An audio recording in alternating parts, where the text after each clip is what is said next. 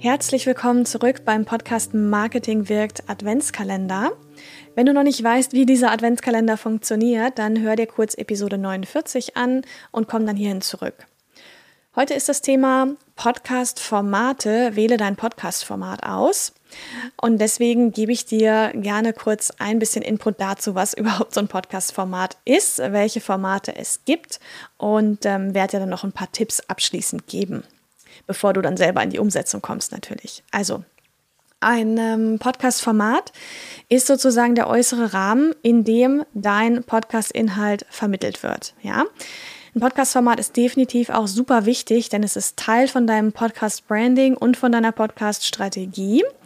Mit deinem Podcast-Format förderst du den Wiedererkennungswert und findest für dich auch äh, eine gewisse Klarheit und Struktur als Podcasterin. Wenn du dich hinsetzt und eine Folge aufnimmst, weißt du genau, in welchem Format das geschieht und es gibt dir einfach eine absolute Sicherheit schon mal. Wichtig ist auch ähm, zu verstehen, dass der Content wirklich das Format bestimmt.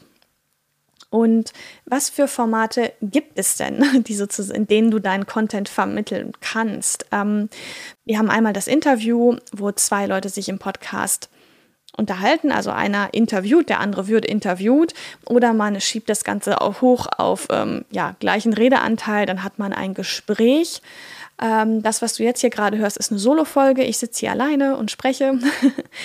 Wenn ich noch jemanden dabei hätte jetzt, der hier auch moderiert mit im Podcast, dann wäre das eine Co-Moderation. Es gibt auch den Bildungspodcast, Storytelling, Fiction, Nachrichtenpodcast, ähm, Corporate Podcast, also diese Unternehmenspodcasts oder auch Panel-Diskussionen. Also siehst, es gibt sehr viele Formate, aus denen du da wählen kannst.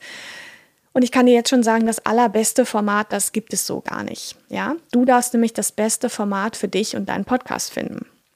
Finde ich ist eine sehr coole Sache.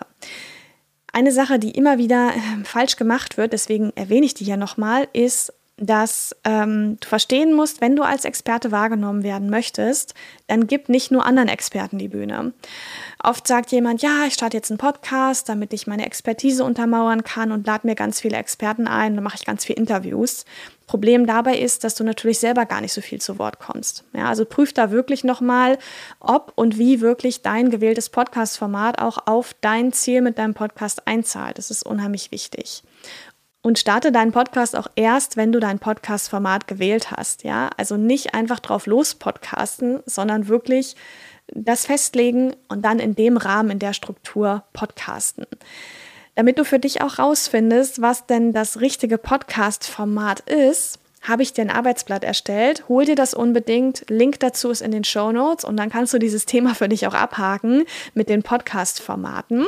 Wenn du dazu noch mehr Infos möchtest, ähm, dann findest du in den Show Notes auch immer noch einen Link zu einer Podcast-Folge, zu einem Blogartikel, diesmal auch noch zu einem Podcast-Treffen. Also es gibt unheimlich viel Content, ähm, wo du dich nochmal informieren kannst. Und morgen zeige ich dir dann direkt alles Wichtige rund ums Thema Redaktionsplan für deinen Podcast. Also sei da unbedingt am Start. Ich freue mich. Bis morgen. Tschüss.